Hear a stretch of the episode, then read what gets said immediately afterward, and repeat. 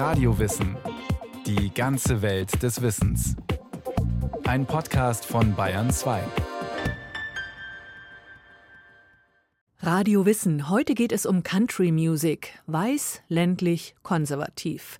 Country Music ist Amerika und doch nicht Amerika. Ein Podcast über die Ursprünge einer der kommerziell erfolgreichsten Sparten der Musikindustrie und über den sogenannten Blues des weißen Mannes.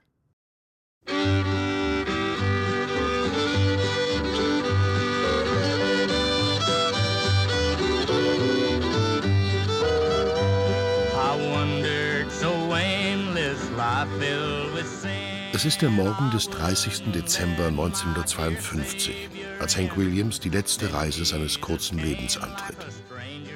Der 29-Jährige ist groß gewachsen und schlaksig. Er trägt einen Jeansanzug und weiße Cowboystiefel. Normalerweise verdeckt ein Stetson das sich lichtende Haupthaar. Da es winterlich kalt ist, hat er den Hut gegen eine Pelzmütze getauscht. Hank Williams verstaut zunächst sein Gepäck im Kofferraum eines Straßenkreuzers. Dann macht er es sich auf dessen Rückbank bequem. Den Job des Chauffeurs hatte er dem 17-jährigen angehenden Studenten Charles Carr übertragen. Gegen 10.30 Uhr brechen die beiden in Montgomery, Alabama auf. Charleston in West Virginia ist ihr Ziel. Dort sind Konzerte angesetzt, die Hank Williams zurück ins große Rampenlicht bringen sollen. Williams hat ein Comeback bitter nötig. Noch vor kurzem war er ein Held des weißen ländlichen Amerika, ein Country Boy, der es mit seiner Musik zu Geld und Ruhm gebracht hat. Titel wie You're Cheating Heart oder Jambalaya waren Millionenseller. Sein erster Auftritt in Nashvilles Grand Ole Opry, dem Allerheiligsten der Country Music, gilt bis heute als magischster Moment in der Geschichte der Show. Goodbye, Joe, me gotta go, me oh my. Me gotta go, pull the P-Road down the bayou. Zum Jahreswechsel 1952-53 befindet sich Hank Williams Karriere im freien Fall. Ursache sind massive Alkohol- und Drogenexzesse. Der suchtkranke Sänger hat den Ruf, nicht mehr bühnentauglich zu sein. Und so wird Hank Williams letzte Autofahrt zu einer mehrtägigen, albtraumartigen Odyssee. Der junge Charles Carr legt immer wieder Stops ein, um seinen Auftraggeber mit Bier oder Bourbon zu versorgen. In Städten suchen die beiden Ärzte auf, die Hank Williams Morphium spritzen. Dazwischen schmeißt der selbstzerstörerische Sänger Tabletten ein. Das Schlafmittel Chloralhydrat, mit dem sich später auch Marilyn Monroe vergiften wird. Dann döst er auf der Rückbank des Wagens. Am frühen Morgen des 1. Januar hält Carr an einem Drive-In in der kleinen Gemeinde Oak Hill in West Virginia. Er merkt, mit seinem Passagier stimmt etwas nicht. In Panik fährt er ins örtliche Krankenhaus. Zu spät. Um 7 Uhr stellt der diensthabende Arzt offiziell Hank Williams Tod fest. Die einfachen, schönen Melodien und seine Texte, in denen er in geradlinigen, klagenden Geschichten vom Leben erzählt, wie er es kannte, werden nie sterben. Steht auf einer Tafel, die seit 1961 in der Country Music Hall of Fame hängt. Hank Williams ist heute für die Country Music das, was Charlie Parker für den Jazz oder Jimi Hendrix für die Rockmusik sind. Galionsfigur, Mythos und Superstar zugleich. Die Vereinigten Staaten im Jahr 2022. Wenn man in Amerika Auto fährt, dann fährt man Auto. Stundenlang. Über die Prärie in South Dakota, durch die Maisfelder von Iowa oder die Wüste von Texas, die Berge von West Virginia hinauf und hinunter. In solchen abgelegenen Teilen des Landes spielt die einzige Radiostation, die man halbwegs sauber reinbekommt, oft nur Country. Hubert Wetzel, Amerika-Korrespondent der Süddeutschen Zeitung. Es gibt Regionen in den USA, in denen hat Country Music ein Alleinstellungsmerkmal. Sie ist ein Genre, das einen Menschenschlag und eine Mentalität charakterisiert. Was ist Country Music? Three chords and the truth. Drei Akkorde und die Wahrheit, hat der Sänger Harlan Howard einmal gesagt. Der Blues des weißen Mannes ist eine Definition, die das Rocklexikon liefert. Würden wir einen Durchschnittseuropäer oder liberalen Amerikaner fragen, würden sie ein etwas anderes Bild entwerfen. Country? Politisch bedenklich. Erzkonservativ. Eine Musik, in der Amerika weiß, provinziell und heterosexuell ist. Typisch Redneck, wie Pickup-Trucks, Waffenbesitz, Baseball und Dosenbier. I'm just trying to be a father, raise a daughter and a son, be a lover to their mother, everything to everyone. Country polarisiert. Als dörflicher Gegenentwurf zu urbanem Rock oder Rhythm and Blues ist er Amerika und doch nicht Amerika. Seine Fans lieben ihn als Inbegriff einer patriotisch-konservativen heilen Welt. Skeptiker betrachten ihn als verlogene Cowboy-Romantik und reaktionären Farmer-Kitsch. Deshalb neigen besonders wir Europäer dazu, Country als bedenkliches Kommerzprodukt abzutun, so ehrlich und naturbelassen wie unsere alten Schlager. Natürlich ist an dieser Einschätzung etwas dran. Heutige Country-Songs vermitteln gerne das Klischee von einer USA, die wieder great sein möchte. Aber wie bei jedem Klischee reichen sich auch hier Vorurteil und Wahrheit die Hand. Zwar ist Country eine der wichtigsten und lukrativsten Sparten der US-amerikanischen Unterhaltungsindustrie, dennoch beginnt seine Geschichte nicht im rustikalen Glamour der Country-Metropole Nashville, Tennessee, sondern ganz woanders. On the bottom of the system am Boden des Gesellschaftssystems, wie es der legendäre Johnny Cash so treffend formuliert hat. How high's the water, Mama? Two feet high and rising. How high's the water, Papa? She said it's two feet high and rising. Well, we can make it to the road in a homemade boat, cause that's the only thing we got left that'll float. It's already over all the wheat and oats, two feet high and rising. Die USA zu Beginn des 20. Jahrhunderts. Die Appalachen, ein Gebirgssystem, das sich im Osten Nordamerikas über 1500 Meilen vom St. Lawrence-Strom bis nach Alabama erstreckt. Dieser bewaldete, in vielen Regionen dünn besiedelte Teil der Vereinigten Staaten gilt als tiefste Provinz, in jeder Hinsicht rückständig und schwer zugänglich. Hillbilly ist die abschätzige Bezeichnung für die einfachen Menschen, die dort unter schwierigen Bedingungen leben. Eine Zusammensetzung aus den Worten Hill für Hügel und Billy als Kurzform von William. Die idiomatische deutsche Übersetzung ist hinterwäldlerisch. Viele dieser Appalachenleute sind kleine Farmer. Ihre Hände sind schwielig von ehrlicher Arbeit. Sie glauben an traditionelle Werte. Zwar sind sie nicht gerade leidenschaftliche Kirchgänger, dennoch sind sie fundamental christlich geprägt. Hölle, Teufel und Verdammnis aber auch Erlösung sind für sie Realität. Die Musik, die sie in ihrer Abgeschiedenheit machen, wird, so wie sie, Hillbilly, heute auch Old-Time Music genannt. Ein weiterer Name ist Mountain Music. Dieser archaische Sound ist der Nährboden der Country Music.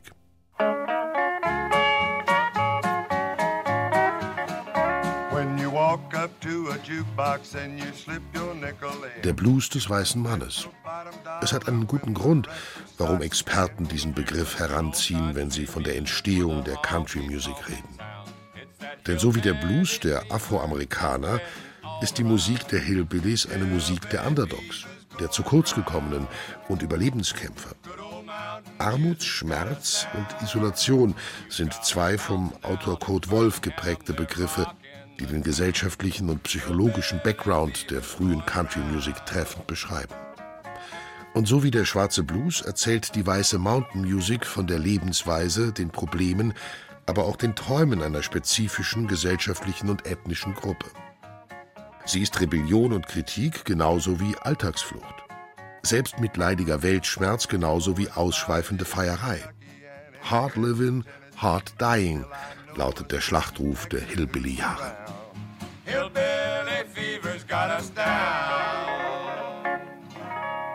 Country ist Einwanderermusik. Euroamerikanisch ist das Adjektiv, das seine Herkunft und Entwicklung am besten beschreibt.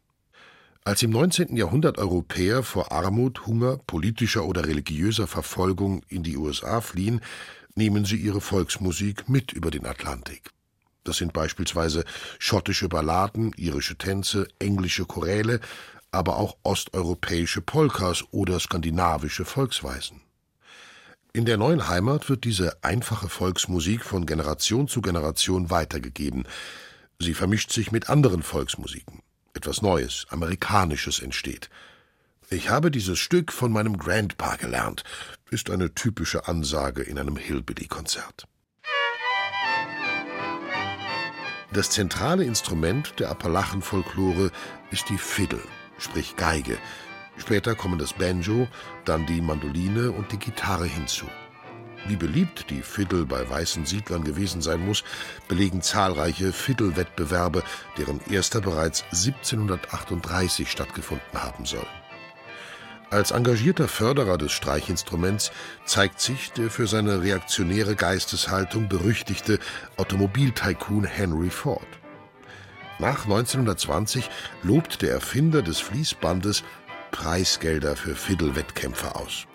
Ford versteht dies als Zeichen gegen die moralische Zersetzung der amerikanischen Gesellschaft durch schwarze Ragtime und Jazzklänge. Während der ersten Hälfte des 20. Jahrhunderts lässt sich in den USA ein bemerkenswertes Phänomen beobachten. Lokale bzw. regionale musikalische Subkulturen entwickeln sich zu eigenständigen, landesweit erfolgreichen Genres, die wiederum zu den wichtigsten, umsatzstärksten Segmenten der gesamtamerikanischen Populärmusik werden. Der Jazz aus New Orleans ist ein Beispiel, Stichwort Jazz Age. Ein anderes Hillbilly, der zur Country Music wird, Ausschlaggebend für diese Entwicklung ist der Siegeszug zweier neuer Medien. Das sind der Rundfunk und die Schallplatte.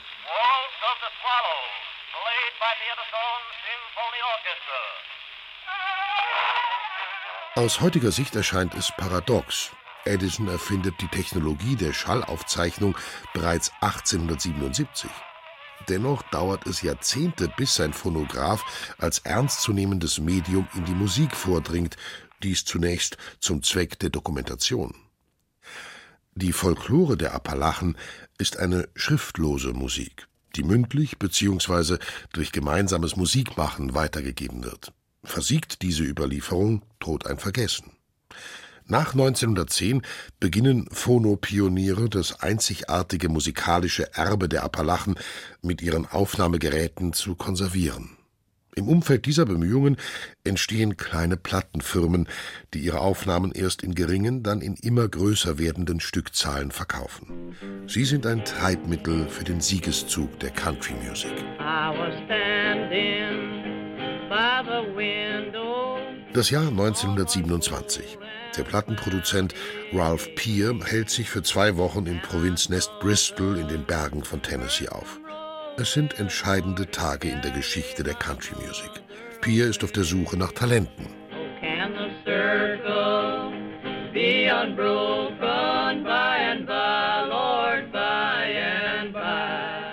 Eine der Gruppen, die vor sein Mikrofon tritt, ist eine archetypische Familienband. In diesem Moment bestehend aus Vater A.P. Carter, Mutter Sarah und Schwägerin Mabel. Mit klarer Stimme singen sie Oldtime-Klassiker wie Can the Circle Be Unbroken. Die vierköpfige Carter Family wird zur einflussreichsten Dynastie der Country Music. Ihre Verzweigung reicht über Tochter June bis zu deren Ehemann Johnny Cash.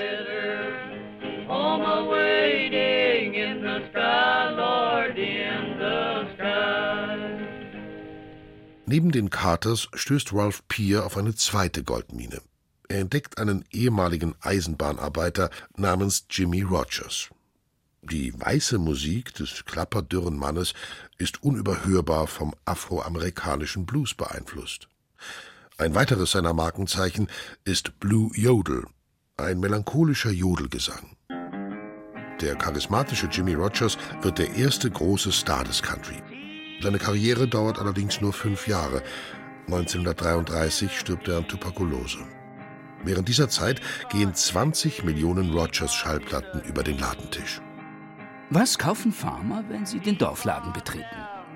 Einen Laib Brot, ein Pfund Butter und die neueste Jimmy Rogers Scheibe. Lautet eine damals populäre Redewendung.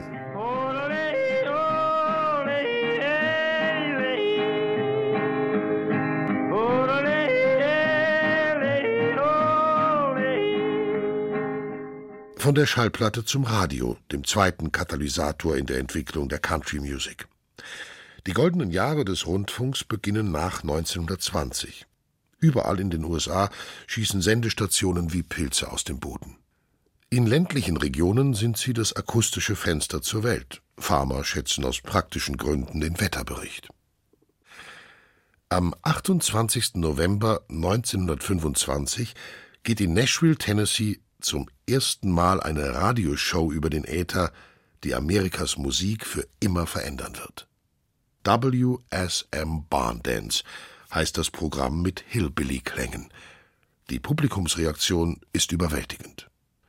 Ihren berühmten Namen erhält die Show erst einige Jahre später, nach einer Opernübertragung, die der populären Country-Sendung vorausgegangen ist, tritt Programmdirektor George Hay ans Mikrofon, um seinen Barn Dance anzumoderieren. In den letzten Stunden haben Sie große Oper gehört. Wir präsentieren Grand Ole Opry. Grand Ole Opry. Der Name ist gefunden. 1941 zieht die Show ins 3700 Plätze fassende Ryman Auditorium. Da ist sie längst eine Institution im US-amerikanischen Musikgeschäft. Prestigious and powerful. Prestigeträchtig und mächtig, sagt Johnny Cash. Grand Ole Opry gilt als Olymp der Country Music. Wer dort zum festen Mitglied ernannt wird, ist einer der Unsterblichen. Unter den Künstlern, die diese Auszeichnung erhalten haben, sind Namen wie Roy Acuff, der während der 1940er 30 Millionen Platten verkauft hat. Garth Brooks, der Großstadt-Cowboy der 1990er, ist mit 160 Millionen umgesetzten Einheiten einer der Topseller der gesamten Musikindustrie. Country-Diven wie Dolly Parton, aber auch kantige Rebellen wie Willie Nelson. Zurück zu den Gründerjahren. Um 1930 erobert ein neuer Prototyp die Countrybühne dank der Erfindung des Tonfilms. Im Gegensatz zum verschlossenen Hillbilly steht er für optimistischen Pioniergeist, Freiheit und Abenteuer. Diese uramerikanische Figur ist der singende Cowboy. Die populärsten der Singing Cowboys sind Tex Ritter, Gene Autry und Roy Rogers. Alle drei lassen als Helden trivialer B-Western die Kinokassen klingeln. Ihre Songs kennt in Amerika jedes Kind. Ihr Einfluss ist so gewaltig, dass der Begriff Country einige Zeit zu Country and Western erweitert wird.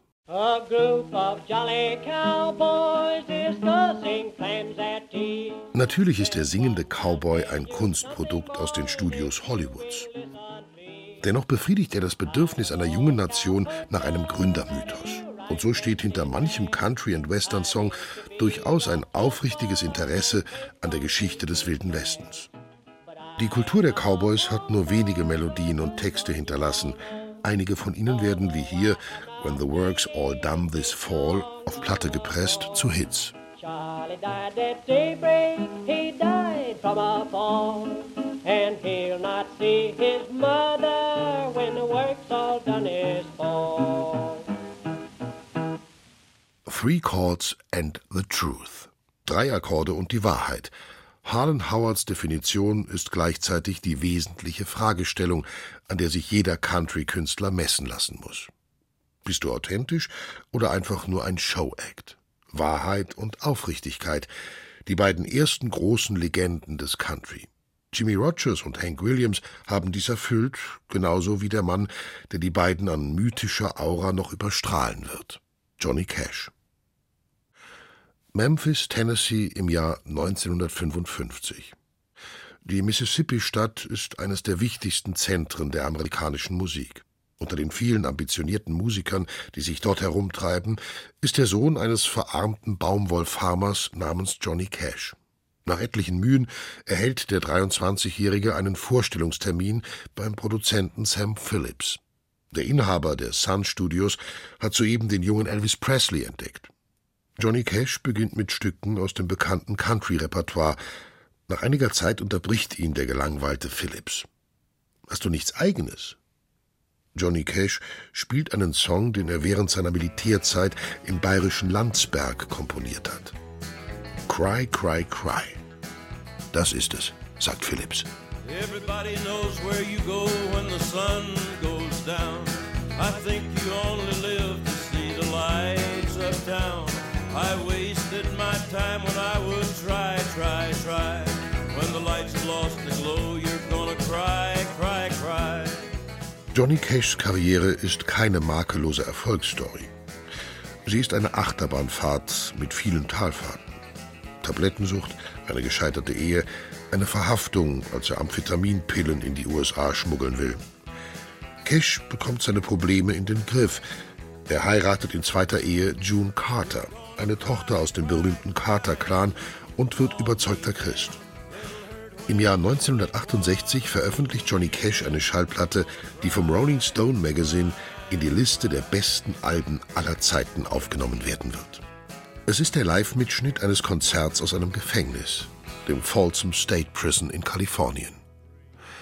Am Anfang des Auftritts steht ein Song, der bereits 1955 entstanden ist, der Folsom Prison Blues. Er erzählt von einem Häftling, der hört, wie ein Zug am Gefängnis vorbeifährt. Wenn ich wieder frei wäre und dieser Zug meiner wäre, ich wette, dann würde ich ein Stück meines Weges weiterziehen. Weit weg vom Folsom-Gefängnis. Dort möchte ich bleiben. Und das einsame Pfeifen des Zugs wird mir den Blues wegblasen. If they freed me from this prison, if that railroad train was mine, I bet I'd move it on a little farther down the line, far from Folsom Prison. That's where I want to stay. and I'd let that lonesome whistle blow my blues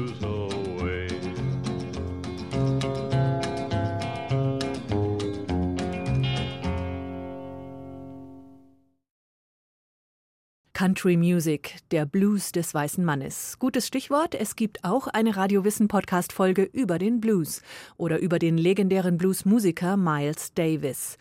Und mehr amerikanische Geschichte bekommen Sie mit dem Podcast History von Radio Wissen, eine ganze Staffel über die Wurzeln der USA oder auch über Black History. Überall, wo es Podcasts gibt.